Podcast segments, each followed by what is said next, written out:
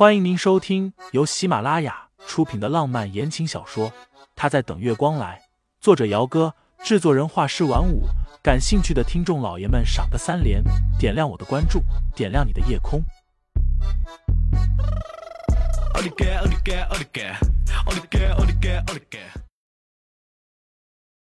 第五十一章，白送还是有人要的。可是沈冰雪一个孤儿，又在锦绣天下工作。兢兢业业的，基本没有得罪人，得罪到对方入室恐吓的地步。所以这件事情很大的可能还是冲着沈清新来的。一行人下了楼，因为出了事情，公寓暂时被封锁起来了。清新今晚原本打算住酒店的，收拾了一个行李箱的东西出来，随着他们一起下去。结果到了楼下。手里的行李箱被人给抽走，盛思景自然而然的把他的箱子给放进了车子的后备箱里。不用麻烦的。清新抿了一下唇，说道：“出去走几分钟就是酒店了，我最近先暂时住酒店里就好。”盛思景挑眉看他：“你住的地方，对方都能堂而皇之的进去，你觉得酒店能安全多少？”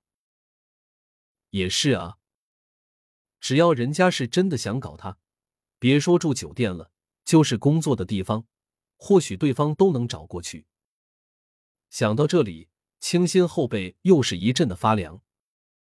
盛思景逆着小姑娘苍白下来的脸色，见自己想要的效果已经达到了，于是开口：“走吧。”去哪儿？清新看着他，已经拉开了副驾驶的车门。眨了一下眼睛，你不会是要把我给卖了吧？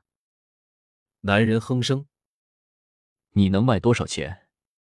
白送都没人要。”清新上车的时候，一边低头系安全带，一边小声的嘀咕：“白送还是有人要的。”嗯。盛思景听见了他的嘀咕：“要是白送给我，我会考虑考虑的。”夜晚的风很凉爽，道路宽阔，几乎已经没有什么来往的车辆了。清新今晚喝了点酒，又经历了一场惊心动魄的事情，坐上车没多久就开始有些昏昏欲睡起来。也不知道过了多久，车子停下。清新原本也没有睡熟，迷迷糊糊的睁开眼睛，有些茫然的看向窗外。外面是地下停车场，灯光明亮。盛思景已经解开安全带了，看见他醒过来，说了句：“到了，下车吧。”山水华府是近几年才开售的欧式高级公寓，地段好，环境优雅，当然价格也不菲，所以入住率很低。盛思景住在一栋的最上面一层，这里的公寓都是一层一户的。男人一只手拎着箱子。转头看了眼电梯外面磨磨蹭蹭、一副犹豫要不要进来的女人，干脆大手一抬，把她给拉了进来。干嘛呢？反悔了？电梯门关上，电梯上行，只有他们两个人在里面，空气里都是一股难言的沉默。须臾，清新开口：“你之前也没说我要住在你家里啊。”他也是后知后觉才反应过来的。山水画府是盛思景在外面的房子，一般除了盛公馆之外，他都住在这边。这件事情，清新也是去年的时候偶然听盛业说起来的。当时盛业说想买个房子作为他们以后的婚房，但是没有找到满意又合适的地方，后来就提到了山水华府去，说他小叔住在那边，他也想在那儿买一套公寓，结果因为价格高的太离谱了。没有买成。之前在车上昏昏欲睡的清新没有去注意车子是往哪里开的，结果一个不留神儿，就让盛思景给拐回家里来了。怕了。